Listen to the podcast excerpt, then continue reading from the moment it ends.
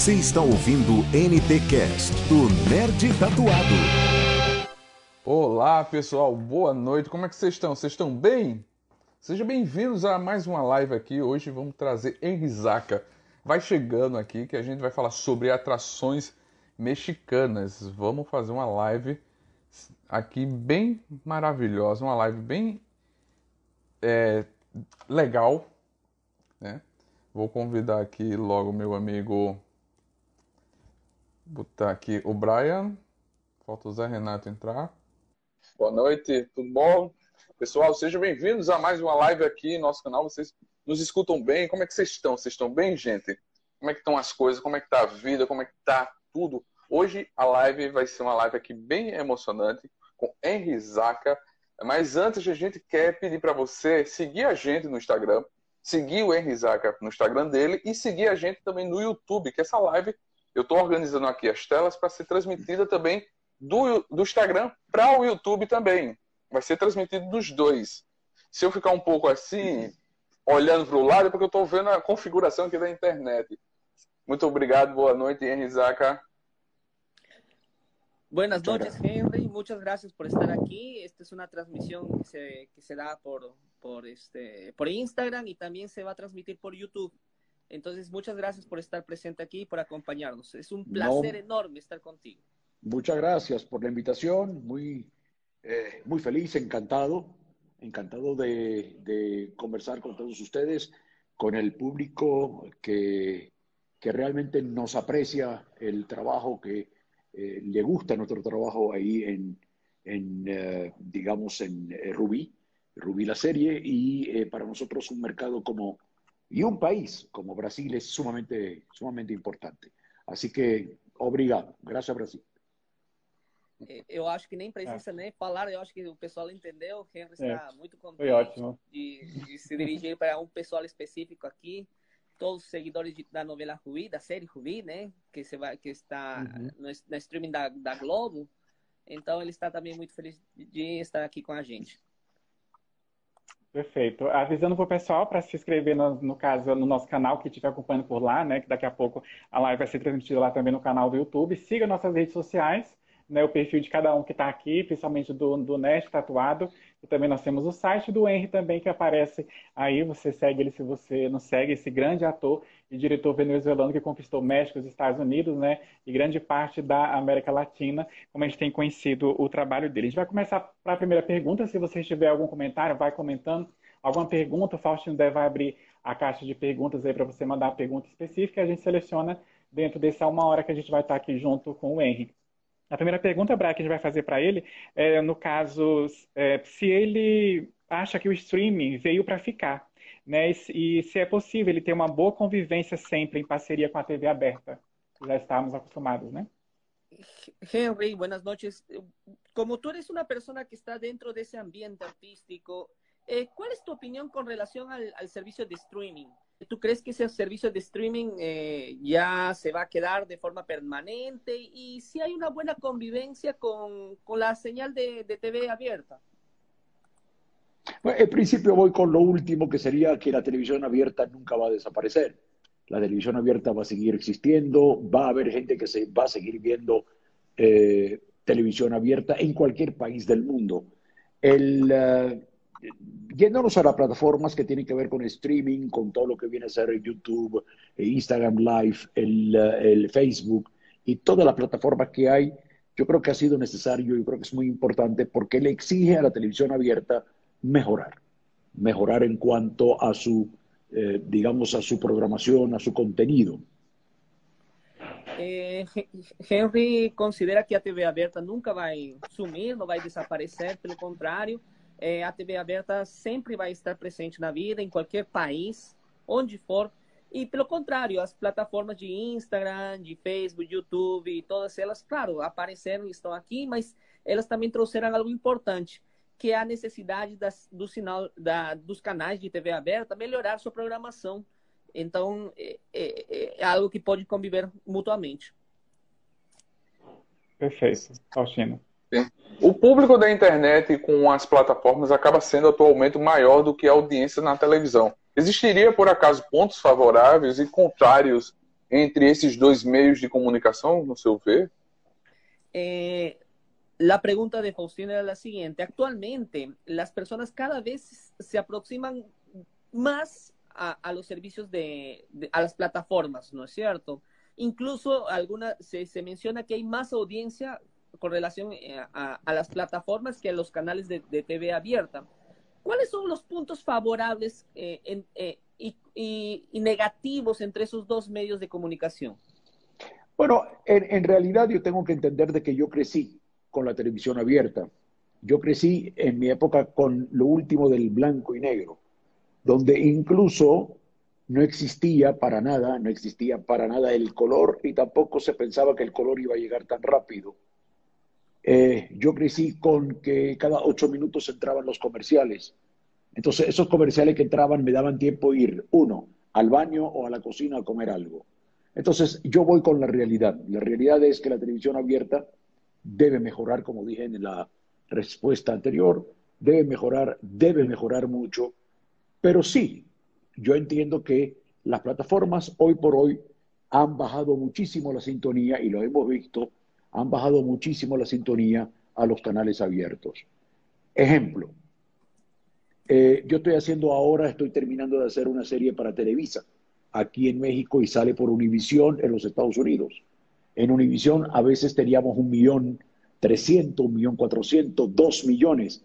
Hoy nos sentimos contentos cuando llegamos a 700, a 750. ¿Me explico? ¿Por qué? Porque las plataformas también han subido su sintonía, han subido su rating y su encendido. Uh -huh. Perdone que haya sido tan largo con la respuesta. ¿eh? No, pero, perfecto. Conseguí, conseguí entender todo y voy a transmitir. Eh, para eh, desde o ponto do vista do Henry, né, ele menciona que ele cresceu com a TV aberta, incluso quando ele era em preto quando e branco. Era em preto então, é, incluso na época nem se pensava que ia, ia ser tão próxima, né, a chegada das cores. É, e ele cresceu um ambiente diferente, uma história diferente, porque a cada oito minutos tinha um comercial é, e isso dava o tempo incluso para comer, ir no banheiro. Então ele faz parte dessa realidade. É, no entanto, como ele já mencionou anteriormente, ele acredita que sim, a TV deve melhorar seu conteúdo, justamente pela, pela presença dos streamings. É, o que sim é verdade, né, é que as plataformas trouxeram uma fizeram com que os canais de, os canais né, da, da TV aberta tenham uma sintonia melhor, menor. Então, é, de fato, ele comentou que ele está é, fazendo uma série para a Televisa que vai ser transmitida por Univision. E é, uhum. antigamente, né, eles tinham uma audiência de 2 milhões, 3 milhões. E, e agora, claro, essa, essa, essa quantidade talvez é menor, né? 750 mil e tudo isso. Mas é verdade, porque as plataformas né, têm uma sintonia maior atualmente, mas ele faz parte ele, e ele ainda corrobora a resposta anterior. Assim, o, o, os canais de, de TV aberta vão estar presentes, então tem que melhorar a sua, sua programação. Sim, sim. Perfeito. E, e aquela coisa, né? É, tipo, antigamente se dizia que o rádio, a TV ia ser retirada pelo rádio, né? Ia chegar a TV e acabar o rádio. E até hoje a gente tem um rádio aí vivendo é, forte, né? É, Henry, é, Faustino menciona, são, são, são mitos, ¿no es cierto? Siempre se menciona que la radio va a desaparecer, que la televisión va a desaparecer, pero no, por lo contrario, están presentes en nuestra vida, están ahí. Están presentes y están presentes como, y van a estar presentes siempre, no es que se van a desaparecer lo que pasa es que se tienen que actualizar. La radio se tiene que actualizar. Hay un ejemplo muy simple. El tren pasa siempre. El tren sigue pasando y sigue pasando y sigue pasando. Lo único que sigue pasando con gentes diferentes, pero no va a dejar de no funcionar el tren. Y esto es lo mismo pasa con la radio, con la televisión, con el cine. Es una cuestión que tiene que ver con la actualización. Si tiene que ver una parte técnica, la parte técnica mejora, mejoran los contenidos, mejora absolutamente todo, pero desaparecer. ¿Desde cuando? El otro día yo estaba escuchando radio y lo estaba escuchando por internet, cuando antes se escuchaba así, un partido de fútbol entre Copa Libertadores, entre, digamos, Sao Paulo contra River Plate de Argentina, y uno lo escuchaba así con la radio. Hoy en día lo puedes ver a través de una máquina, a través de una computadora. Así que todo es cómo vamos permanentemente eh, actualizándonos y más que todo, yo sigo creyendo que somos nosotros, no solamente la parte técnica, somos nosotros los consumidores que se tienen que actualizar también. Sí, sí. Eh, Henry menciona que esses meios sempre vão estar presentes é, e, de fato, eles têm que se atualizar, mas ele traz um, um exemplo que, que eu, eu, eu, achei muito, muito pertinente. Né? Ele fala que é, é, o, é o exemplo do trem. O trem, é, ele sempre passa. E ele passa no dia seguinte, ele vai continuar passando, mas o que muda? É o povo, são as pessoas que passam por ele. Então, os, me os meios de comunicação também vão estar presentes. E o que cabe são as atualizações. É, pode ser a parte técnica? A parte técnica, beleza, a gente dá um jeito, se arruma. Pode ser o conteúdo? Também. Então, outro exemplo, ele mencionou a rádio, né? Ele, antigamente, você conseguia ouvir este, o, o, uma partida de futebol entre São Paulo e River Plate. E sobre a, é, um jogo da Taça Libertadores. E, claro, agora você pode assistir em qualquer aparelho. Então, não é só uma questão do meio, também é uma questão da gente, do consumidor todos vamos nos atualizando. E no final das contas, porque nós somos os consumidores, então também é uma questão não só dos meios, mas também da gente como consumidor. Perfeito. É tanto que essa live, no caso, a gente está falando de rádio, aquela coisa toda de ouvir, de ver. Na semana que vem, essa live se transforma no podcast também, com uma versão em áudio, você vai poder ouvir no seu carro, no stream, através das plataformas digitais, Spotify, Deezer e por aí vai. Você que está chegando, entrando agora, nós estamos numa live onde o tema é atrações latinas no streaming, tá? Com ator e diretor Henry Zaca, tá bom? No caso, assim, a gente está nesse momento aqui que é muito importante para a gente, uma semana mexicana. A gente está encerrando com chave de ouro aqui com o Henry. Uh, no caso, a terceira pergunta que a gente vai fazer para ele, Brian, é na opinião dele, a que nível ele sente que a repercussão de um trabalho hoje em dia é, de acordo com as redes sociais, principalmente, é bem maior quando numa época que só tinha as bancas de revistas, jornais e programas de entretenimento, mais conhecido como os programas de fofoca, né? À tarde, principalmente. Eh, Henry, eh, con toda tu experiencia, todo tu recorrido, eh, tú que ya viviste todo, todo, todos esos cambios que existieran en el medio ambiente artístico, en tu opinión, ¿cuál es la repercusión a ver, un minuto. ¿Cuál es la, repercusión de, un trabajo artístico, por ejemplo, ahora con toda la programación, con toda la venta, con todo, todo el merchandising que existe, cuando antiguamente solamente habían revistas eh, de, chismes, revistas de espectáculos? Hubo un cambio, ¿no es cierto? ¿Qué podrías decirnos con toda esa producción que hay actualmente? Eh, el chisme sigue siendo muy importante. El chisme sigue siendo muy importante. El chisme tiene, eh, ¿cómo se llama? Tiene un papel fundamental en los medios eh, de la farándula, artísticos, en todos los países del mundo. Brasil, o, podemos hablar de los Estados Unidos, podemos hablar de, España, Italia, Argentina, Venezuela. Por todos lados es muy importante el chisme, porque el chisme es lo que alimenta un poco todo lo que es el, el morbo del negocio, ¿no? lo primero que hay que hacer es aceptarlo. Yo desde que empecé mi carrera a los 16 años, lo acepté. Ahora, una cosa es aceptarlo y una cosa es prestarse al juego. La otra cosa que es importante, las revistas todavía siguen. Vas por un aeropuerto, vas a hacer algún vuelo corto o largo, todavía hay un, lo que llaman en algunos países de Sudamérica, un kiosco que vende revistas. Ahora volvemos a lo poquito a la respuesta anterior. Hoy en día ya hay muchas maneras de informarse, de enterarse o del chisme o de cualquier otra cosa. Eh, avanza, el mundo avanza, la tecnología avanza. Mientras nosotros estamos hablando ahora, el que está alimentando esta conversación es satélites en el aire. Los satélites, antes era imposible hacer esto. Voy con una anécdota y espero que por favor eh, sea corta, que yo la haga corta. En 1981 me manda Radio Caracas Televisión de Venezuela, donde yo trabajaba, el canal que eliminó la dictadura venezolana a través del presidente Chávez eh, por decreto. Me llevan a Lima, Perú, para que yo haga una transmisión en vivo. Y me dieron todas las condiciones del... Me dijeron, mira, si esta transmisión no sale en vivo, el problema es tuyo, quédate viviendo de por vida en Perú y no regreses a Venezuela. Así mismo me lo dijeron. Yo, y yo era chiquito, asustado, y yo tenía que estar en el Estadio Nacional de Lima, Perú, con el satélite en vivo. Pasaron cuarenta y pico de años. Mire cómo es esta conversación que hemos hecho. ¿Qué hemos hecho de prueba nosotros antes de empezar esa transmisión? Nada. Así que el mundo avanza, el chisme sigue siendo el mismo chisme, ahora lo leen de diferentes maneras, diferentes portales, diferentes satélites. Nosotros estamos bajo un satélite y tenemos esta conversación grata y, nos estamos conociendo y, y, fíjese, ¿cuándo me imaginé yo en mi vida que me iban a entrevistar o iba a conversar con gente de Brasil? Que era para nosotros un mercado imposible. Sí, sí. Eh, Henry menciona que todo, todo, todo ese, ese comercio né, que existe em torno a, a, ao espetáculo é, sempre esteve presente. Então, por exemplo, o Fuxico.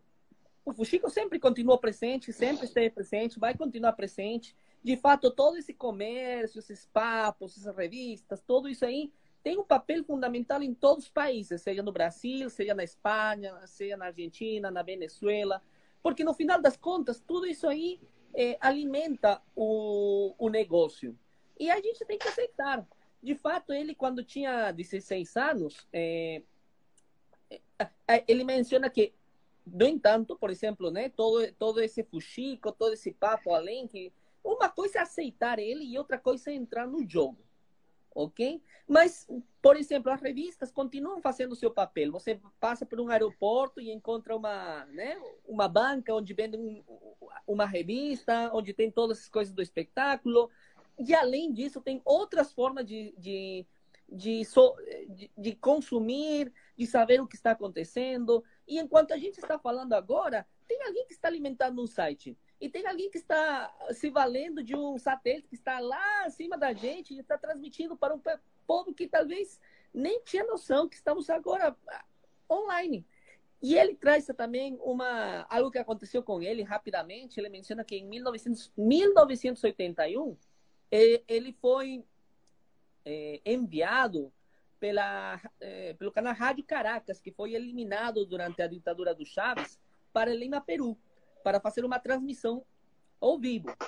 É, ele foi até ameaçado. Falaram para ele: ou, ou, ou, essa transmissão é ao vivo, ou você pode ficar lá no Lima, pode ficar lá, em, lá no Peru e não volta mais, meu amigo. E ele, uhum. assim, ele era novo, é, ele sabia que tinha um satélite para transmitir e tudo isso, mas se você percebe, passaram 40 anos. E aquilo que aconteceu, aconteceu agora, como a gente se juntou, está conversando ao vivo, a gente está fazendo a transmissão, a gente está se conhecendo e o mundo avança e a gente tem cada vez formas diferentes, né? A tecnologia avança, mas a gente se conhece e ele está feliz quando ele ia, ia achar que, que, que ia, trans, ia conversar com o pessoal de uma região do Brasil onde talvez ele não tinha acesso, não tinha mercado. Então, é verdade, as coisas mudam, mas algumas coisas que se mantêm, né? Ótimo, perfeito. Antes do Faustino fazer a, a próxima pergunta, eu quero só, no caso de fazer a pergunta, Faustino, está tendo alguma interferência? No caso não, de não. som de, de, de, microfonia, tá tudo ok, né? Beleza, qualquer coisa, gente, vocês avisam aí o áudio, a imagem, se tá tudo ok. Tem gente aqui que está entrando, que é de Caracas, né? A gente estava falando de Caracas agora há pouco. Passou o comentário ali falando, dando um olá pro Henry, um saludo para ele, do pessoal da Flórida, da Califórnia também. E, claro, os brasileiros também, que estão acompanhando aqui também a nossa live. Pode ir, Faustino. Sim, sim. É, as atrações latinas disponíveis na internet vão além das séries e filmes, com agora a chegada também das novelas. Você, como um profissional veterano, identifica que é uma ótima estratégia para agregar um novo público jovem, por exemplo? Eh, Henry, la pregunta es la siguiente. Eh, las atracciones latinas, porque específicamente del, de, de todo ese, eh, la producción que habla castellano, eh, están llegando aquí a Brasil. Eh, cada vez hay más series, películas, ya habían novelas, ¿no es cierto? tú como una persona que ya tiene una trayectoria importante en el área, ¿tú qué puedes ver como una, tú crees que hay una estrategia específica para llegar a un público más joven con toda esa revolución tecnológica que existe? Es que la historia de amor es para gente joven, para gente mediana y para gente adulta. Ante todo tenemos que pensar que nuestro, nuestro mundo, nuestro trabajo, viene producto de una ficción y debe arrancar con una historia de amor. Puedes contar cualquier historia, pero en el género que tiene que ver con la ficción, llámese series, telenovelas o películas, lo primero, lo primero es la historia de amor lo que hay que desarrollar. Y esa historia de amor es contada, puede ser en portugués, puede ser contada en turco, en árabe, en italiano, en cualquier español, en cualquier idioma. Si arranca la historia de amor, esa historia de amor es universal. Ahora, la pueden contar para la gente joven. Hoy en día hay como una especie de tendencia que existan doble protagonismo en una telenovela de 80, 82 capítulos en todas partes del mundo. Tranquilamente puede ser la protagonista joven con el protagonista joven y después vienen los adultos. Entonces, el cuento sigue siendo normal. Lo que sí es importante es no dejar de invitar a la gente joven que siga viendo la ficción y las historias de amor. Y ahí donde viene una buena, un buen, lo que llaman el americano, norteamericano, llaman el plot, la historia principal, el invento principal. Ahora, las historias de amor son para todas las edades, en cualquier plataforma, en cualquier canal abierto. Eh, Henry basicamente fala o seguinte, que as histórias de amor eh, são histórias para todas as pessoas, É, e, a, quando a gente pensa né, em histórias, e a gente pensa no nosso mundo, a gente pensa em ficção, a gente pensa em amor e tudo isso, mas o fundamental é a história, do, a história de amor. É, então, independente da língua, pode ser em turco, árabe, italiano, português, espanhol, em qualquer idioma, se você começa narrando, contando a história de amor, essa história de amor vira universal ela vai ser universal. E você pode trazer ela para pessoas mais novas, né? Público, um público mais jovem. Você pode colocar em uma história, é, uma história com, com mais de uma pessoa, mais de um protagonista. Mas é, o importante em, si é a história de amor.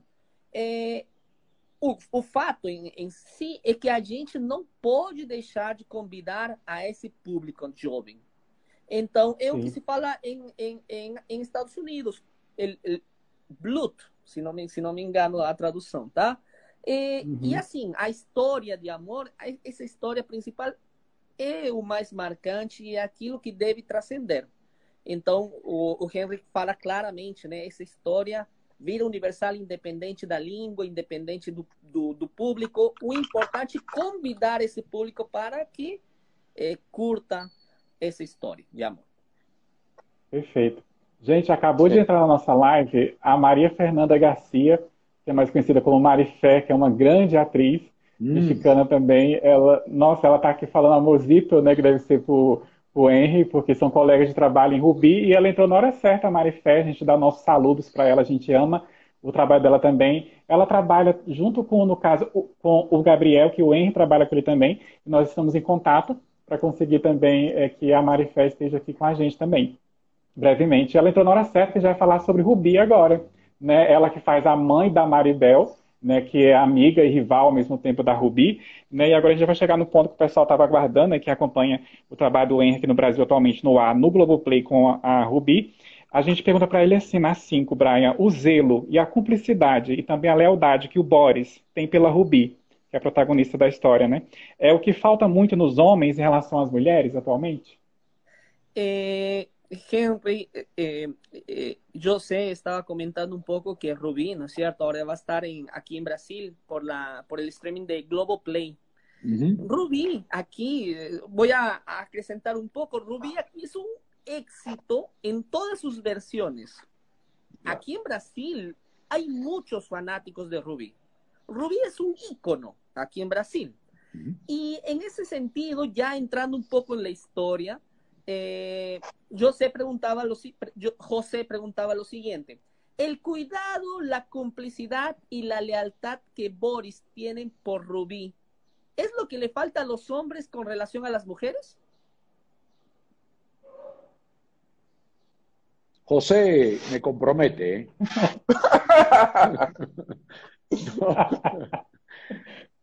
José, no te olvides de algo. Y Faustino y, todos. Rubí es ficción. Rubí es una historia bien desarrollada en todas las versiones que han hecho Rubí. ¿eh? No hablo de Rubí, la última, la de la de la que ustedes están viendo ahora en, en Globoplay. Pero no nos olvidemos que es ficción. Ahora, yo he conocido gente como Boris, ¿eh? Yo la he conocido. No tengo 16, ni 20, ni 40, ni 50 años, tengo mucho más. Y he conocido esa lealtad. Yo les confieso algo que no le he dicho a nadie. El personaje de Boris me inspiró muchísimo a un tío mío que lleva por nombre Juan. Mm. Mi tío Juan era algo así como Boris. El silencio, el escucha, el observar, el proteger. Eso es una cuestión de base fundamental de lo que se vio en ese Boris que se hizo. Ojo, hay algunos que lo han visto, hay otros que no. Pero lo que quise desarrollar es eso, la lealtad y, ¿por qué no?, el gran amor por Rubí. Pero ese amor que, puede ser, que puede ser hasta paternal, ¿eh? pero realmente eh, sigue siendo una ficción. Y ojalá que siga siendo una ficción y que sigan haciendo varias versiones de Rubí. ¿Por qué? Porque le da trabajo a mucha gente. Ah. Eh, eh, interesante, muy interesante. yo sé, primera coisa, meu amigo, não se esqueça que Rubi é uma ficção, é uma ficção. Sim. Verdade? É, no entanto, é uma história muito bem desenvolvida em todas suas versões, não somente aquela que está na Globoplay. É, então a gente é, não pode esquecer, tá? Essa questão de que é uma história como ficção. Porém, é importante lembrar que é, Henry mencionou que Henry mencionou que ele já conheceu pessoas como Boris. É, uhum. e, e, e já conheceu essa lealdade de fato, ele vai te confessar algo que ele nunca falou para outras pessoas. Ele até que, até que se inspirou, percebeu, né, essas características em um tio que ele tem. É um tio que, que tem essa capacidade de ouvir, de cuidar, de essa lealdade. É, e é uma questão que, que, que, que se transmitiu com Boris, né? Que alguns conseguiram enxergar, mas nem todos. Então, com, com, com a personagem, ele tentou desenvolver justamente essa questão da lealdade, o grande amor, né? Um amor incrível, né? Que ultrapassa todo e que incluso pode ser paternal. Porém, José, a gente tem que continuar lembrando que é uma ficção. E, é, e que continua sendo isso, uma ficção de uma história muito desenvolvida, que a gente passa muitas versões porque no final das contas isso aqui é uma indústria, dá muito trabalho para muitas pessoas e é isso, uma história muito bem desenvolvida. Sim, Excelente. Sim. Antes, antes Faustino fazer a, a, a, próxima pergunta que tem a ver, tem um, no caso, um, um pessoal que está comentando aqui que é um, é um fã-clube, uma fanpage da novela Sinos de Ren, que é a atual, que no caso, inclusive, que está sendo exibida lá fora, no exterior, que no caso o Henry faz parte também que a gente até comentou, no caso, na segunda-feira com o Leonardo Padrão, a gente vai citar ele também aqui novamente daqui a pouco. E eles são da Hungria, gente, o pessoal da Hungria está aqui acompanhando a gente para vocês terem uma ideia. Vai lá, Faustino. É, e tem pessoal também lá no Instagram mandando mensagem, o Patrício Alves, o Chiluva Persona, né? O pessoal tá assistindo a gente no, no Instagram e também no YouTube. A gente tá transmitindo os dois no YouTube. É, yeah. A próxima pergunta: Amar a Morte, Rubi e Se Nos Berramos são projetos em sequências adaptadas pelo Leonardo Padrão, e você está no elenco. Como é trabalhar nos personagens do texto e no roteiro desse genial escritor? Eh, Henry, la pregunta es la siguiente. Amar La Muerte, Rubí y Si nos dejan son proyectos en secuencia adaptados por Leonardo Padrón, que, eh, que, tú, que, tú, estás en el elenco. ¿Cómo es trabajar eh, en esos personajes, en el texto, en el guion de ese genial escritor? Eh, bueno, en realidad yo me preguntan esto y yo digo, no solamente es, eh, es Leonardo Padrón, Leo me apoya mucho, me ha ayudado mucho, es Carlos Bardazano, el productor general, digamos, ¿no? Es una cuestión entre Carlos y Leonardo, Carlos Bardazano y Leonardo Padrón. Entonces yo me siento a veces como un Robert De Niro o como Joe Pesci o Leonardo DiCaprio con, oh. con, Scorsese. Como que, como me siento así, porque lo voy a, no, no lo puedo negar. No sé si tengo la calidad de actor de Joe Pesci o de Robert De Niro, pero lo que sí te puedo asegurar es que para Carlos Bardazano y Leonardo Padrón, para mí, son como una especie de Martínez Scorsese. Estoy con ellos cada vez que me llaman. Es más, lo último que hablamos es de dinero. De dinero no, no es lo último que hablamos. Ahora, ¿cómo me siento? Me siento muy bien. Me siento primero respetado. A Leonardo es la cuarta había hecho algo de él hace como ocho años que se llama Cosita Linda para la gente de eh, Univision, creo, en, eh, en Estados Unidos, lo había hecho en Miami. Después aparece y nos quedamos muchos años sin hacer nada y aparece Amar a Muerte. Después de Amar a Muerte vino eh, Rubí y después de Rubí ahora sí nos dejan. Me siento privilegiado. Siempre le pido perdón a Leonardo. ¿eh? A Leonardo Padrón le pido perdón porque hay algunas cosas que él no le gusta de mí, como a veces que le cambio el texto.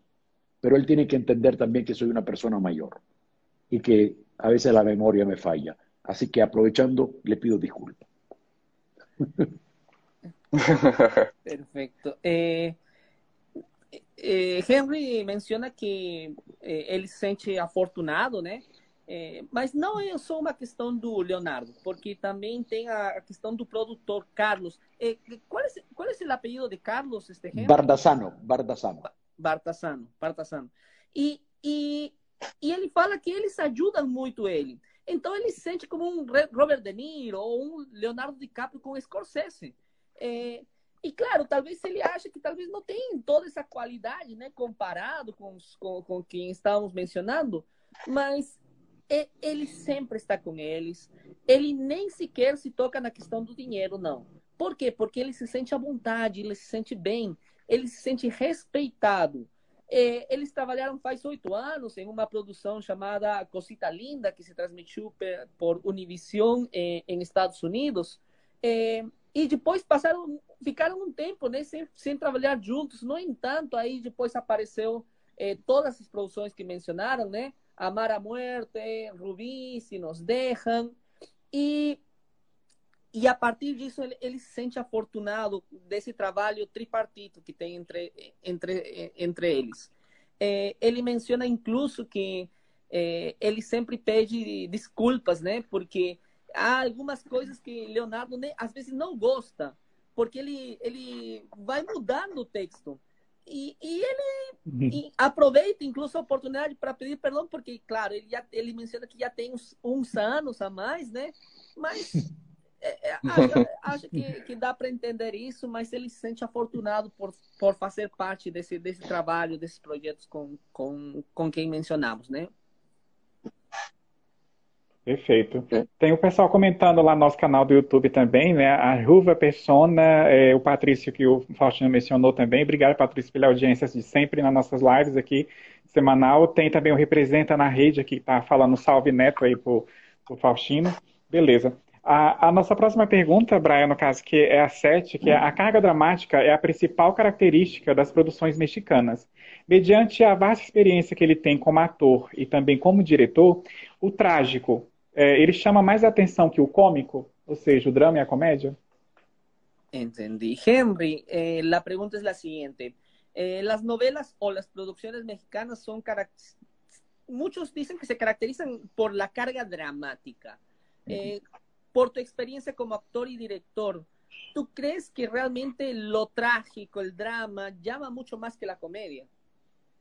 Siempre, siempre porque toda la ficción, todo el, digamos, la raíz, el nacimiento de este género viene con el drama, viene con lo imposible, viene como que con quién se queda al final, con Pedro, con José, con Fausto, con Juan, con quién.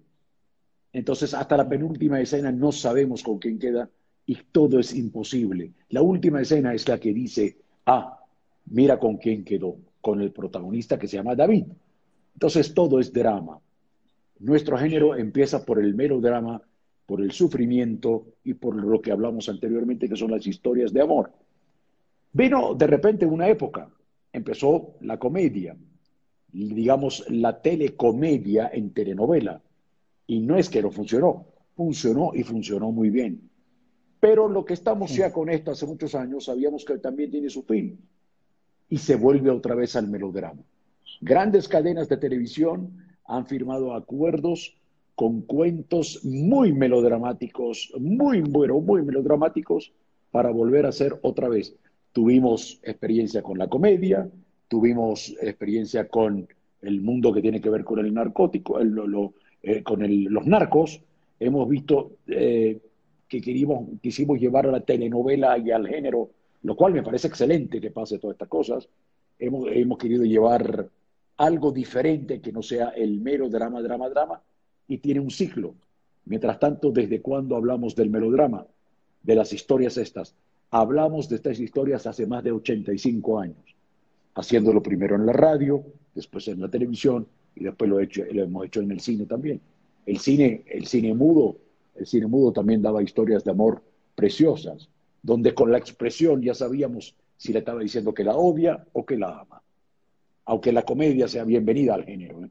hay que darle también un poquito más de tranquilidad a la gente cuando llega en su casa o cuando prende cualquier plataforma para ver, ¿no? Eh, Henry mencionou, é importante isso aqui. Henry é, falou que, é, primeiro, é, em toda ficção, né, em toda história, o drama é a base. É, e por quê? Porque a gente gosta do impossível. É, e a gente quer saber, no final das contas, com quem vai ficar a, a, personagem, né? Vai ficar com o Faustino, vai ficar com o José, vai ficar com fulano, com quem vai ficar? E, a, e, uhum. e estamos por, possivelmente no penúltimo episódio e a gente não sabe com quem vai ficar. Aí aparece o último episódio, caramba, a, a, a personagem eh, fica com outra pessoa. E então é, é isso, é o desenvolvimento da história. É, devemos lembrar que o gênero né, começou sempre com a parte do drama, o melodrama, com as histórias de amor. E, claro, a comédia é muito bem-vinda. De fato, não podemos mencionar que ela funcionou muito bem. Porém, nós sabemos que é, todo tem um fim. E no final das contas, a gente volta para o drama. Então, por exemplo, é, grandes emissoras é, fizeram contratos, projetos enormes para, é, para N tipo de projetos. Mas, no final das contas, todos voltam para o drama a gente, é, é, ele menciona que já, já tiveram experiências com a comédia, com as histórias dos narcos, né? Tipo Pablo Escobar e tudo isso. E claro, completam ciclos. Mas no final das contas, tudo volta para quê? Para o melodrama, para o drama. Então, isso aí é uma diferença. O drama é a base, e o drama é algo que se mantém. Não por algo estamos faz 85 anos contando três histórias, as que mencionaram, né, que estamos desenvolvendo durante essa durante a entrevista, e que já foram contados em, em rádio, em TV, no cine, no teatro, e que a gente, talvez no teatro, só com uma expressão, a gente sabia, né, se a personagem estava sendo feliz, estava, estava triste. Então, assim, a comédia é muito bem-vinda. A gente também, claro, tem que dar a tranquilidade, né, para quem chega em sua casa, escolher assistir talvez uma comédia, um drama, mas ele, ele reforça a ideia de que todo tem um ciclo, porém o drama, o drama sempre está presente e o drama é, é a base. Perfeito. Sim, sim. É, essa pergunta veio das redes sociais. Amar a morte tem tudo para repetir o estrondoso sucesso na, no Brasil igualmente, como foi no México? Eh, Henry, eh, Amar la Muerte tuvo un éxito enorme en, en, en, en, México. Eh, ¿Cuáles son tus expectativas? ¿Tú crees que en Brasil se repetirá lo mismo? Porque aquí en Brasil hay muchos fanáticos de, de, de las historias que se producen allá. Ojalá, ojalá. Es una historia que puede llegar a gustar muchísimo en Brasil. Eh, si me preguntan el por qué puede gustar, hay una cuestión que nosotros debemos entender que tiene que ver con lo demográfico. Brasil es un, es un país de muchos habitantes, de muchas culturas, de muchos extranjeros, de diferentes eh, nacionalidades. Entonces, ¿qué pasa? Amar a Muerte es una telenovela hecha que yo estoy seguro que ciertos temas de Amar a Muerte pueden llegar a interesar muchísimo, como si existe vida después de la muerte. Yo la hice hace tres sí. años y medio y yo recuerdo algunas cosas de, de, de, de, Amar a Muerte como el personaje que me tocó hacer. Yo invito a que la vean cuando la transmitan, le va a encantar. Y le va a encantar por una simple razón. Países de cultura. Brasil es un país de diferentes culturas. Eh, ha funcionado en muchos países del mundo. Ha funcionado en Europa, donde ha sido transmitida en México, en Estados Unidos. Eh, y yo sé que en Brasil es un mercado sumamente interesante para una historia como esta. Vida después de la muerte. Eso es parte fundamental de lo que, lo que, lo que sería el, el, el, el, digamos, la historia de amar a muerte. Si la llegan a transmitir, a transmitir, por favor, invíteme a hablar. Encantado la vida, pero eh, quiero que la vean. Me encantaría. Excelente. Además, es de una enorme calidad, muy bien hecha, muy bien hecha y bien actuada.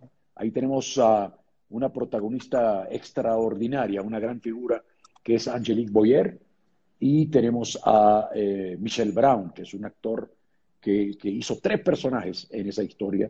Así que invito a que la aprecien y, y, y, y disfruten. También de Leonardo Padrón ¿eh? y Carlos Baldassano como productor. Eh, tomara, ele menciona que tomara que seja é, uma história que o pessoal, o povo do Brasil goste. Agora, se deixam ele falar o porquê, né? É, tem, ele acredita que tem a ver com o demográfico do Brasil, com, com o povo do Brasil. É um país que tem muitas culturas, que tem muitos habitantes, que tem diversas culturas, que tem estrangeiros. E Amar a Morte é uma, é uma telenovela que, que, que pode é, fazer com que o brasileiro curta muito a história. É, e claro, a história é muito boa, né? Como saber se, se há vida depois da morte? Então, ele lembra algumas coisas da, da personagem que ele fez e ele menciona que é de boa qualidade e ele convida a, a assistir, convida a assistir a, a, produção. Ele tem certeza que o pessoal vai gostar, porque funcionou em diversos países, com diversas culturas. Funcionou em Europa, em Estados Unidos, em México. E ele acredita que, que, que Brasil vai gostar da história. É, e, e, porque no final das contas, né, saber se a vida depois da morte é, é algo fundamental, é uma pergunta que todo mundo se faz, que faz parte. E com certeza, assim, é transmitida, eh, por favor, convidem ele para falar mais a respeito. Ele tem certeza e ele nos manifesta né, que é uma produção de boa qualidade, com uma atuação incrível. Eh, de fato, ele menciona, ele menciona Angelique Boyer e Michelle Brown, eh, uhum. que fez até incluso três personagens. Então, ele convida que assistam a produção, que curtam ela, que apreciem ela, que é uma história belíssima de Leonardo Padrão.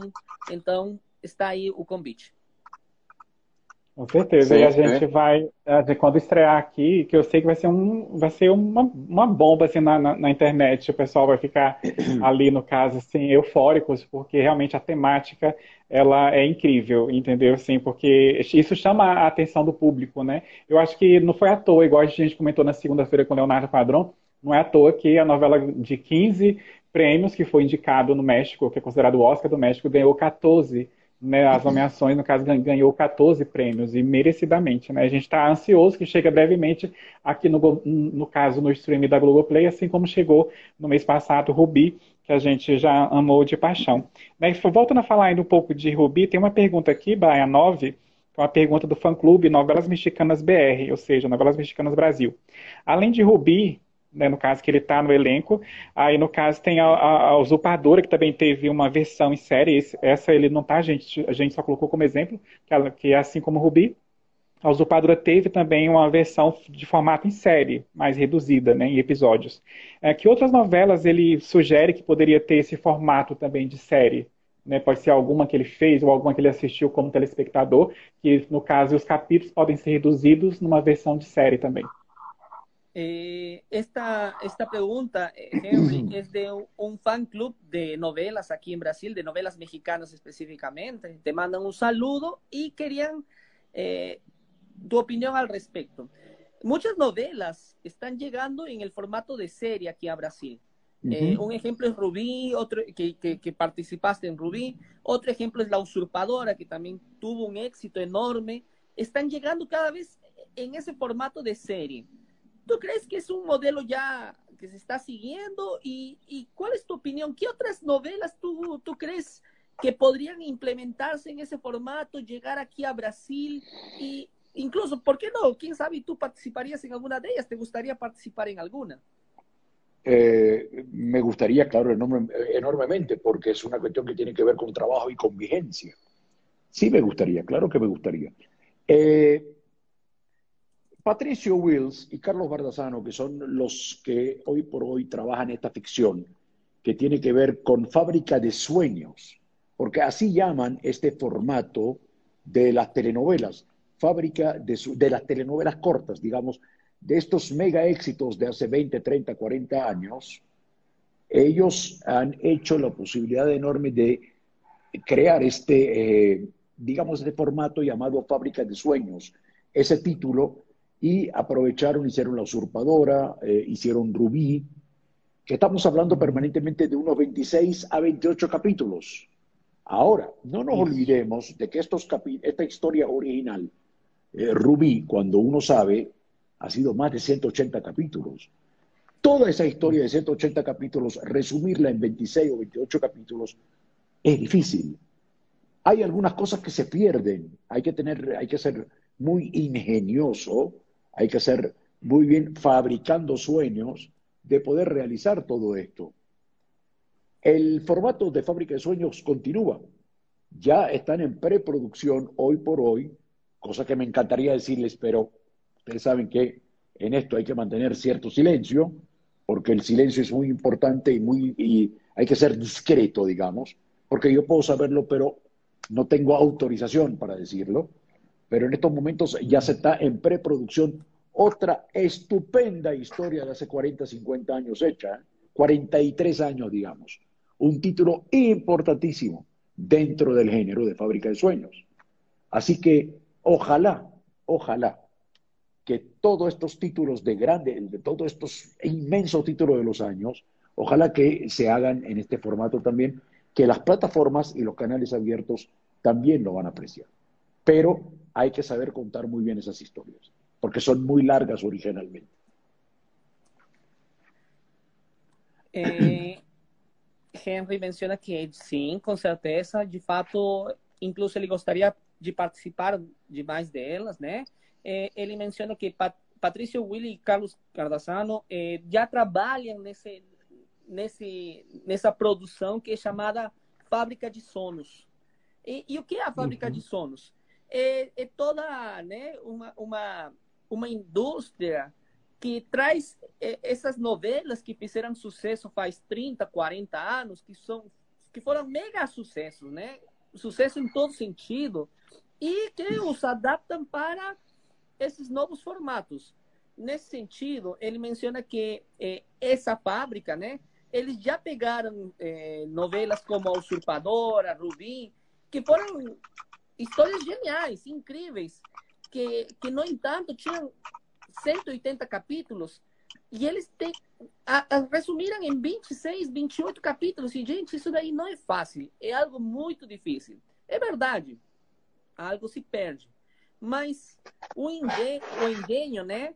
A qualidade das pessoas para poder trazer essa história em 26 ou 28 capítulos tem que ser algo magnífico.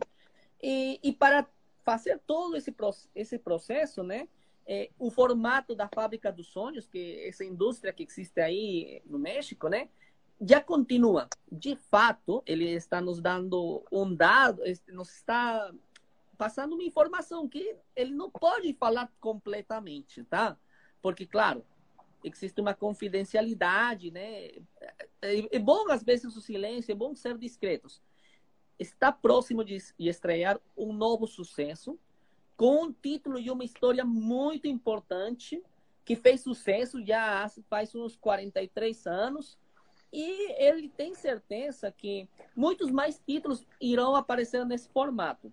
É, e com certeza eles vão aparecer tanto nas plataformas do streaming e é, em diversos canais, porque são títulos que, que já têm um sucesso e a adaptação que se bem é muito difícil, vão, não, não vão ser não vão ser diferentes assim. Então, fiquem de olho, que já vem novos sucessos por aí também. Ele não pode comentar, gente, mas uhum. vem logo. Sim, Beleza, sim. Perfeito. Fausto. É, baseado na sua própria trajetória, que orientações você pode conceder a quem é de um país e deseja fazer carreira em outro? Eh, Henry, baseado em tu trajetória, eh, ¿qué consejos, qué orientaciones tú le puedes dar a alguien eh, que es de un país, ¿no es cierto? Que es nato de un país específico y pretende hacer carrera en otro. Mire, yo nací en Venezuela, en Caracas, Venezuela, nací y, y de toda la edad que yo tengo, toda la edad, dentro de unos meses, eh, dentro, perdón, de unas semanas, eh, tengo mi cumpleaños pronto, gracias por las felicitaciones anticipadas. Lo primero que siempre digo yo es que esos 33 años, 34 años me han sido muy importantes en mi carrera. Pero lo primero me ha tocado trabajar en Puerto Rico, en Miami, en Los Ángeles, en Dallas, Texas, en Argentina, en Perú, en Chile, en Colombia y ahora en México. Algo que no tiene nada que ver con nuestra carrera. Lo primero que hay que tener, uno, hay que ser legal a nivel inmigratorio. Es fundamental ¿Y por qué lo digo? Porque si no tienes una legalidad migratoria en España, que también trabajé, lo primero que tiene que tener es la más lógica, es la respuesta más lógica de todas. Así lo entendí yo, que es el estatus legal, el estatus migratorio. Número dos, un buen representante. Es fundamental tener un buen manager, un buen representante, un hombre que te invita permanentemente a que tengas el autoestima en alto, es fundamental. El actor, todos nosotros los actores tenemos tendencia a la tristeza, a decaer por falta de trabajo, por falta de posibilidades monetarias, por muchas razones, algunas razones ya mencionadas. Pero para seguir una carrera y hacer una carrera, yo lo único que le puedo decir, y lo digo por experiencia propia, número uno, el talento, todo eso es fundamental. Pero la parte migratoria y un buen representante, un buen manager. ¿Ok? Que tenga todas las, todas las posibilidades de permanentemente invitarte a que hagas los castings, a que trabajes y a que si eres el elegido, te felicite permanentemente y te cuide. Migración, migración y un buen agente. Eh, bom, ele, ele nasceu em Caracas, na Venezuela. E depois de toda essa trajetória, ele pode falar, ele pode ser com clareza que, de fato, gente, o aniversário dele é próximo, está já perto, né? Daqui a uma semana. Então, qualquer parabéns é bem-vindo. Tá? Gracias, gracias. Feliz cumpleaños, adelantado. Feliz cumpleaños. Yo lo, yo lo voy a decir en el idioma que estamos hablando. Obrigado. Oh. Muito bem. Então, é, depois desses 33, 34 anos de história, é, é, é, olha que ele já trabalhou em diversos lugares, tá? Trabalhou em Porto Rico, Estados Unidos, ele mencionou Dallas, trabalhou no Peru, no Chile, na Colômbia. Claro, agora atualmente está no México. Mas se há uma coisa que ele dá como dica que a gente não pode deixar, né? É a questão migratória. É a questão da legalidade de visto, hum, de autorização para estar no país. E por quê? Porque Verdade. isso aí é fundamental, é talvez o mais lógico, mas o pessoal às vezes não toma, não considera. O status migratório é algo importantíssimo. E segundo, ter um bom representante, ter, ter um bom manager. Por quê? Porque ter alguém que acompanha você e que coloque teu, tua, tua autoestima lá, né, no topo, é vital. Por quê? Porque o ator tem uma tendência a ficar triste. E, e essa tristeza pode ser por diversos motivos falta de trabalho, questão monetária, questão de, questão de dinheiro. É, então, assim, para fazer uma boa carreira, o importante, claro, o talento é fundamental. É, mas, com toda essa história, toda essa bagagem, ele menciona aqui a questão migratória, a questão dos vistos, da permanência legal em um país, é, é importante. E o manager que consiga para você todos os castings possíveis, que ele te leve, te traga e, e que consiga fazer. E claro, e se em algum momento você é o escolhido, que aquele cara te cuide, que te dê o parabéns. Então, essas duas questões para ele são importantíssimas. Sim, sim. Perfeito. É, antes é, do, do, do Renato é, falar, te, teve uma mensagem aqui, uma pergunta da Andia Braz é, se algum dia ele iria trabalhar na Hungria. Es que Andri siempre nos ve. Ella es una buena, es una, es una buena, ojo, ella es seguidora realmente de Gabriela Spanik, la, una de las más exitosas usurpadoras de la historia de nuestro género. ¿eh? Pero se hizo amiga sí. nuestra y le doy las gracias. El día que me inviten a Hungría, no me inviten a hacer el famoso programa de Bailando con las Estrellas, el Dancing with the Stars, porque, te, no, no, porque tengo dos pies izquierdos, ¿eh? no sé bailar. Meu Deus. Tem dois pés esquerdos, gente, acho que deu para entender. O Juan, o Juan Carlos, o Falsino, o Juan Carlos falou isso também, vocês se lembram de quem matou Sara? Ele falou também quando vier no Brasil, não vai sambar porque ele tem dois pés esquerdos.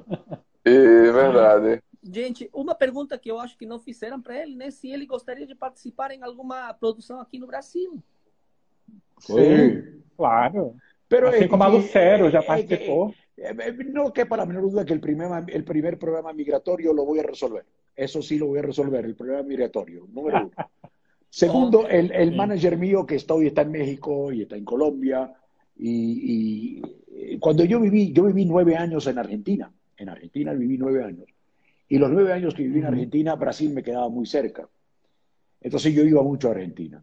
Pero yo me acuerdo, y yo recuerdo bien, hace muchísimos años viviendo en Venezuela, yo iba a trabajar con uno de los primeros actores de Brasil, en la época de la esclava Isaura, que fue el gran éxito que abrió el mercado en el mundo entero. Un actor ya fallecido, no sé si ustedes se acuerdan de Rubens de Falco. Yo era muy muchachito, ¿eh? yo era muchachito, muchachito, y yo fui a un canal de televisión donde estaba Rubens de Falco, y cuando yo veo a Rubens de Falco es como hoy ver a Anthony Hopkins. ¡Oh! Rubens de Falco. Y yo le dije a Rubens de Falco, yo quisiera trabajar con usted. Y Rubens de Falco me enseñó algo importante para descansar. Me lo dijo en español. Sería un placer que trabajáramos juntos o que trabajemos juntos. Lo primero que hay que lograr es entonces, para que yo trabaje en Brasil, es migración, buen manager y lo más importante, el idioma. Y ese idioma yo no lo sé hablar. É, exato. Perfeito.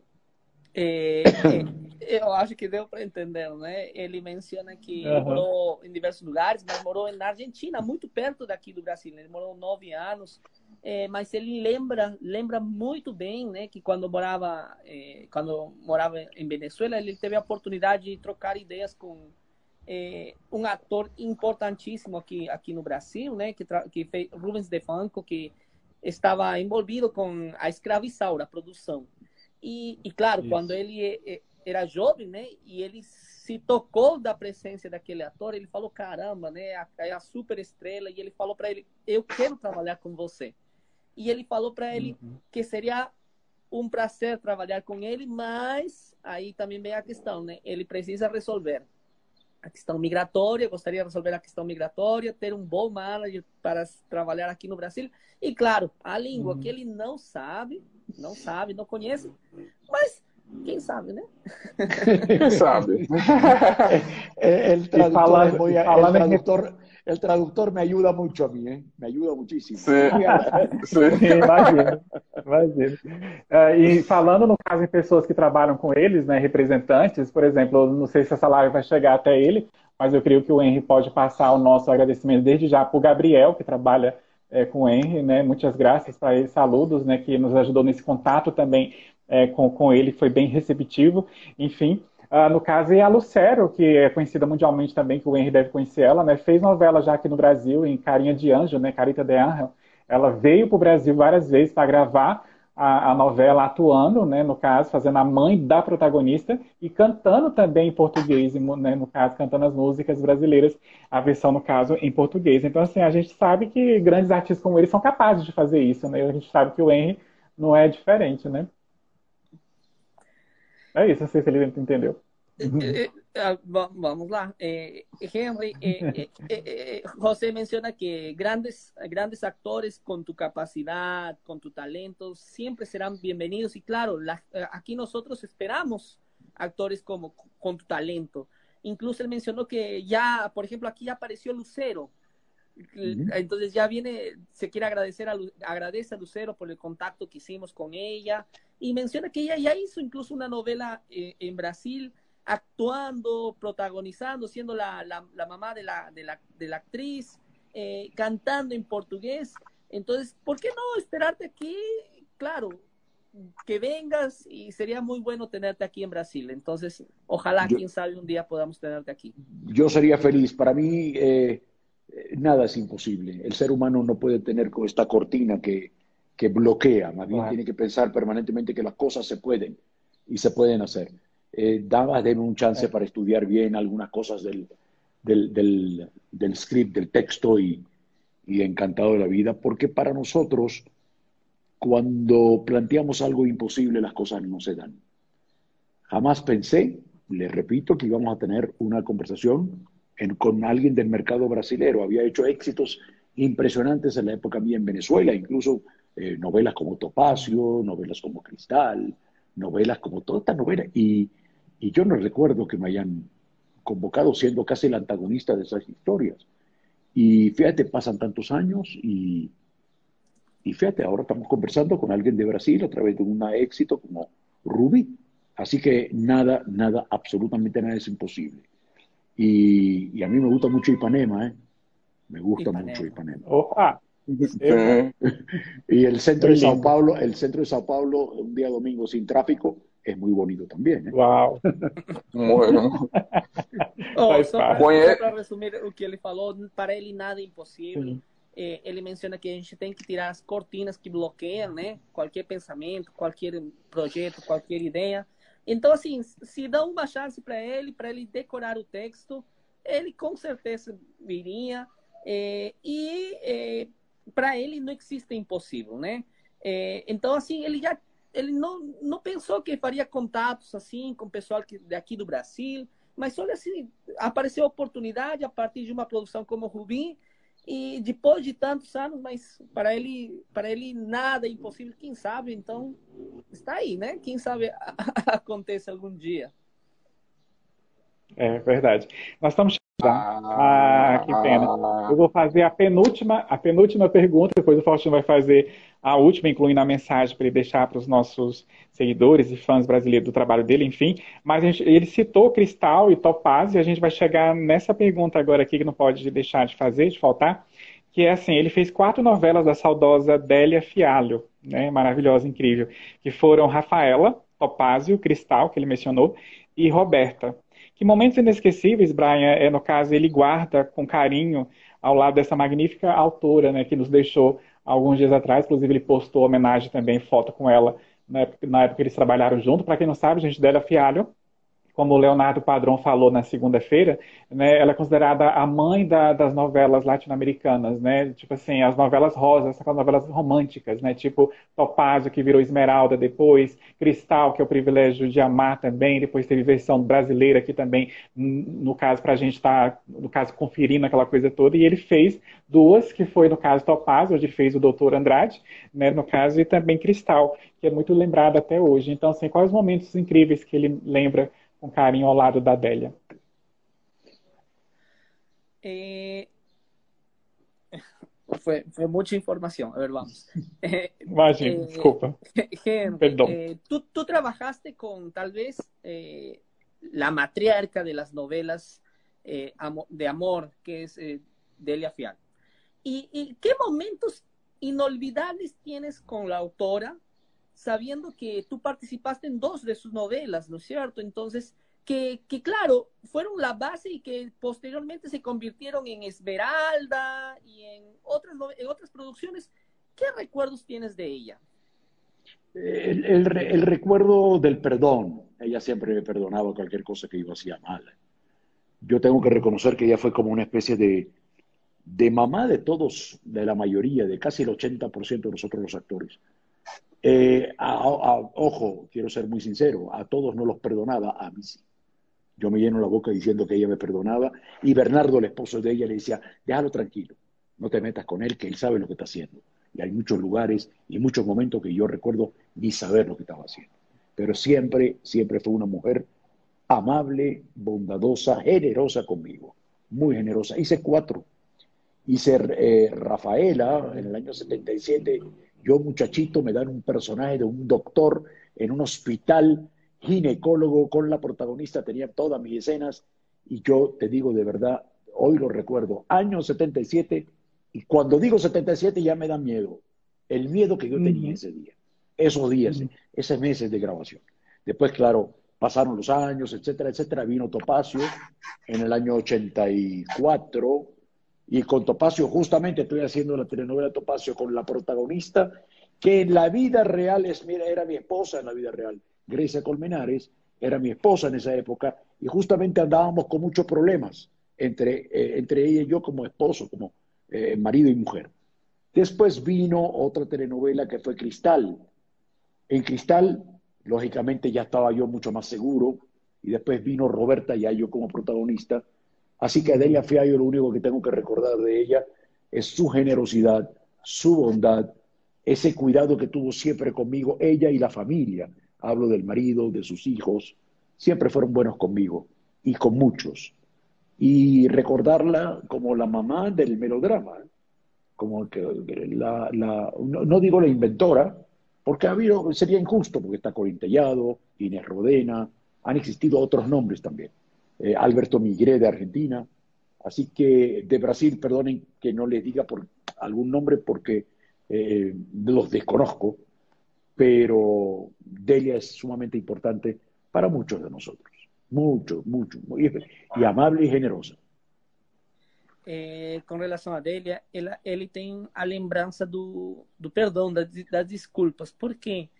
Porque ele menciona que ele, ela perdo, perdoava né, tudo que ele, ele fazia de errado. Então, assim, ele considera que ela era uma mãe para 80% dos atores. Porque a, ela perdoava tudo, né? Ela, ela entendia tudo o que eles passavam, vivenciavam. Em diferentes lugares. Cuidado que ele fala isso, mas não era com todos. Mas com ele eh, tinha algo especial. É, e ele considera que era, era uma pessoa muito amável, é, bondosa, é, de bom caráter. E ele trabalhou em várias produções. De fato, ele fez, ele trabalhou em Rafaela, né, no ano 77, e ele começa a lembrar do ano 77, o, o medo que ele tinha na época, onde ele fez o papel de ginecólogo, bem, bem as lembranças na mente dele. E, da, e depois passaram os anos, já apareceu Topácio no ano 84, onde ele fez, eh, trabalhou com a protagonista, que na época era a esposa dele, e curiosamente eles passavam, na vida real, estavam passando por alguns problemas, depois veio o Cristal, É, e já, claro, aí já era um ator muito mais seguro com relação ao ano 77, que ele tinha, né, ele tinha mais experiência.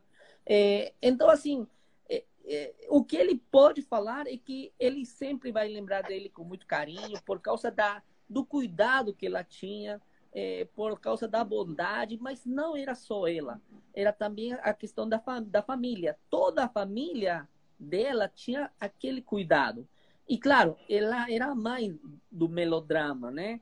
Não era inventora, uhum. porque existem outras pessoas que, que também trabalharam, uhum. mas ela é considerada assim a mãe por muitos pelo cuidado que tinha com os atores. E nesse sentido, ela, ele tem as melhores lembranças por todo o carinho, selo, é, bom entendimento, etc. Que, que ele, todo esse carinho que envolve as lembranças da Adélia.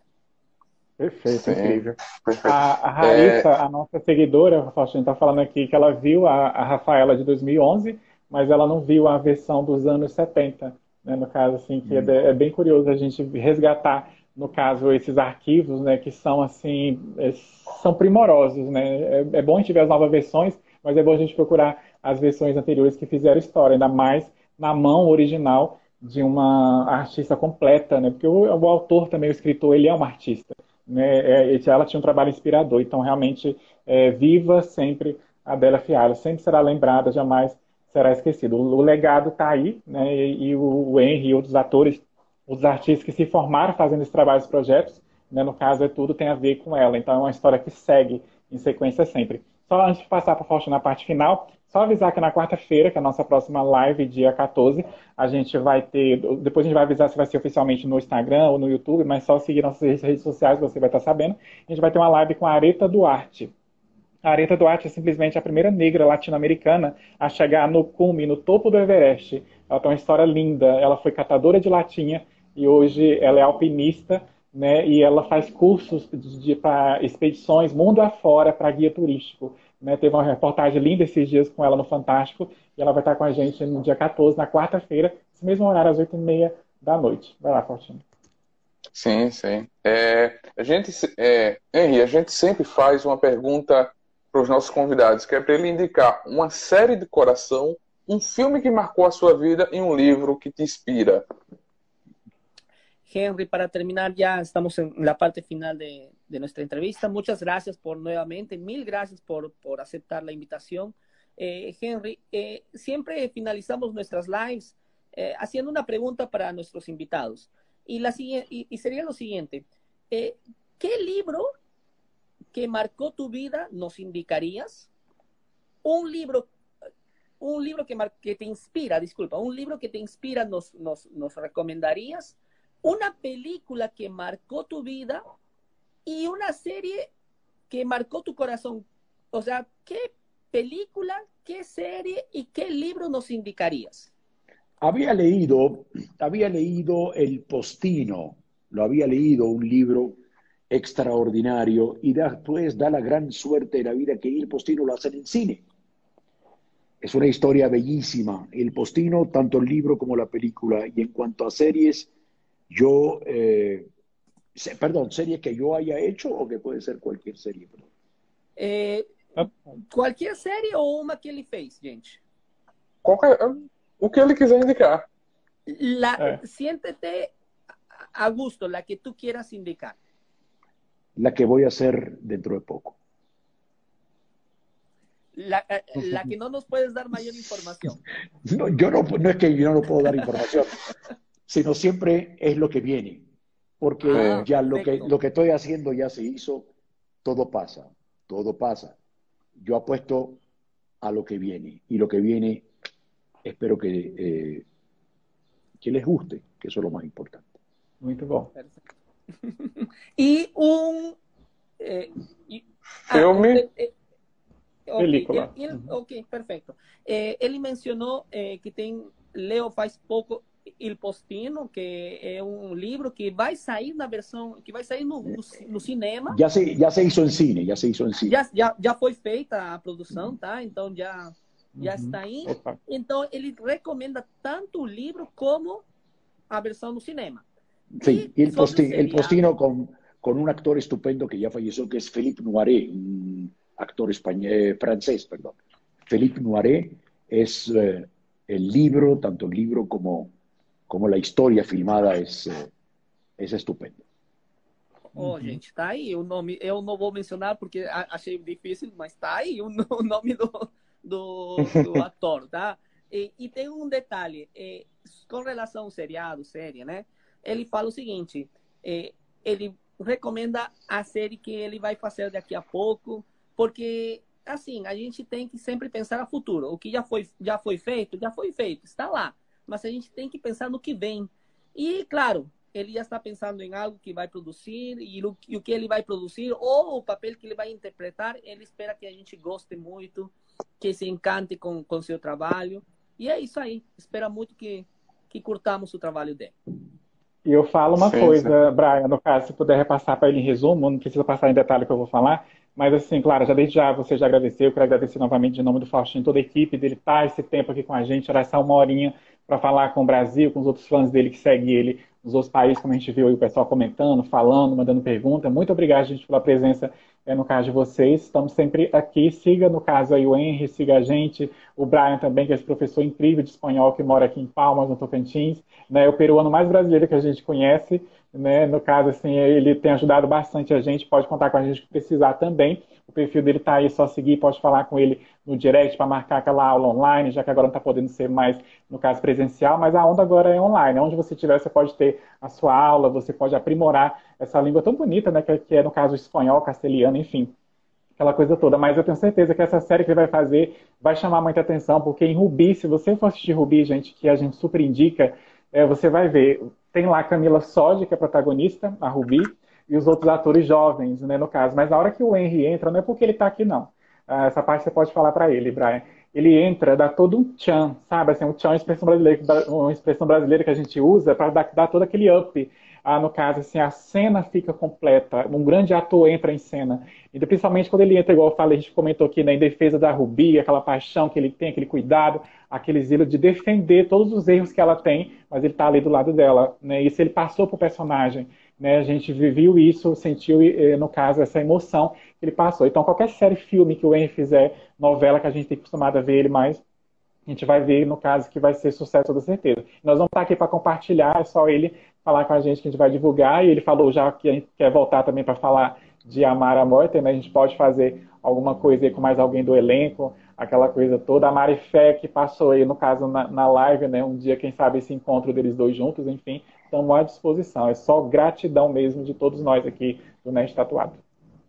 Ustedes se acuerdan que yo le hablé en algún momento de Michelle Brown, el protagonista de Amar a Muerte, que espero que pronto sí. ustedes la tengan y la disfruten, porque yo estoy seguro que es un muy buena, muy buena para el, el mercado en Brasil.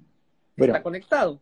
Está conectado, ah, está, está, amigo mío. Está, está, hola, hola, Michelle. Sí, Gracias, Michelle amigo, eh, es tan, amigo, es tan amigo mío, yo lo, te, yo lo quiero tanto, yo amo a Michelle.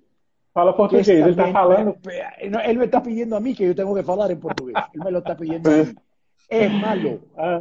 Ustedes cuando le inviten, ustedes cuando le inviten, háganla, por favor, no le quiten la posibilidad al, al, al traductor, que el traductor tenga su trabajo y que esté ahí. Pero háganla en portugués para que él sufra, para que él sufra de verdad. ¿eh? Olha aí, Michel. Michel, Michel, Michel, obrigado que esteja com nosotros na transmissão. Perfeito, falou, obrigado. Somos muito fãs, viu? Michel, eh, invítelo, invítelo que... Todos, los seguidores brasileños que, que, que te sigan aquí, hay muchos brasileños que siguen sus trabajos, sus producciones, y aquí mm, eh, no quería dejar, Henry, el recado que estaba mencionando este José. No es porque estás presente, pero un actor con tu talento, con tu trayectoria, con tu trabajo, eh, existe la expresión en portugués, da un chan, da un, un plus, da un adicional a cualquier producción. Entonces, eh, nosotros estamos seguros que en cualquier producción que tú estás es porque hubo el cuidado, el trabajo, la calidad necesaria y nosotros estamos eh, esperanzosos de que vengan más producciones tuyas porque, porque estamos atentos. Muchas gracias, eh, el cariño es inmenso por ti y te agradecemos desde la página Nerd Tatuado. Yo le agradezco muchísimo la invitación. La verdad que eh, han sido muy amables conmigo en invitarme y no se olviden que eh, son parte, son amigos. Cuando ustedes quieran cualquier eh, duda, independientemente que si salimos al aire o no salimos al aire, eh, comuníquese. Que si tengo la respuesta, ustedes saben que se la voy a dar. Y si no la tengo, la voy a inventar. Gente, inviten, inviten a Michelle, ¿eh? Inviten a Michelle. Ojo, invítenlo ahora porque después va a ser muy difícil cuando te aman a muerte, porque no tiene tiempo. Ese trabaja todos los días, ¿eh? Serie atrás de otra, es carnicero. Es una Michelle, Michelle, la invitación, por favor, para que algún día aceptes nuestra invitación aquí a Neo Tatuado. Y hay muchos brasileños que quieren escucharte. Brasil es inmenso, hay varias regiones, pero hay muchos seguidores de Henry, de Michelle, de Mary, eh, que, te lo siguen con mucho cariño. A veces no llega por el idioma, pero son muy queridos aquí en Brasil, ¿ok? Yo voy a entrar en contacto, No, al terminar, al terminar la transmisión seguramente yo voy a llamarlo a él porque siempre, siempre lo, le hablo después y seguramente, seguramente le voy a pedir que eh, primero autorización, a ver si da el contacto para que ustedes hablen con él. ¿eh? Así que, además, él ama ir a Brasil. Acuérdense que él es argentino y siempre le queda cerca. Le, queda cerca, aunque está en México, entre México y Colombia, pero bueno, pero eh, invítelo que además es un placer y es un hombre que le está yendo muy bien, le está yendo muy bien y además es una calidad humana. Eh, yo lo amo, él lo sabe, lo, lo queremos. Sí, sí. sí. Abrazo. Ah. Gracias por la invitación de nuevo, ¿eh? Gracias por la invitación. Nós somos é, eu, eu, Faustino. Eu queria pedir para você um recado para os nossos seguidores que admiram o seu trabalho, um alô para a gente finalizar essa live Eh, eh, para terminar ya eh, la live, este, por favor, vamos a grabar un mensaje para todos tus fanáticos, admiradores brasileños, Henry. Unos minutos que la cámara es solamente tuya y la vamos a hacer llegar a tus admiradores brasileños. Ok, encantado. ¿Al terminar la transmisión o ahora? ahora, vamos a darle tres segundos. Tres, dos, uno, Henry.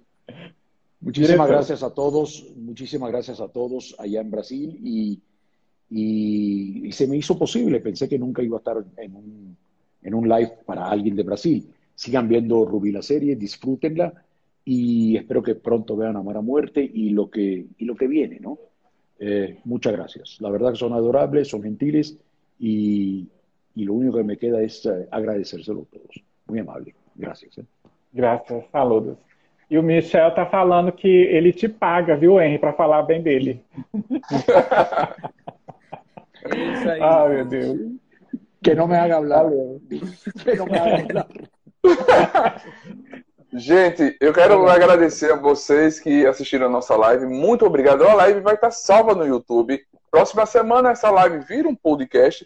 E, gente, se vacinem. A vacina salva vidas. Cuidem da sua vida protejam-se, usem máscara e sempre álcool gel. Vamos passar essa pandemia juntos e viva a cultura, viva o cinema, viva os atores. Muito obrigado por ter salvado a nossa vida nesse momento de pandemia. Foi vocês, os grandes atores, as streams que nos trouxeram oportunidade de conhecer vários trabalhos de fora. Muito obrigado. Segue a gente aí, se, é, se inscreve no nosso canal e muito obrigado. Que a força esteja com vocês. Com certeza. Tchau, até semana que vem, gente. Valeu. Tchau, bastante. Semana que vem, muitas graças a todos. Tchau, tchau. Gracias, gracias. gracias. Saludos. Abraço. Muy amable. Gracias. Gracias.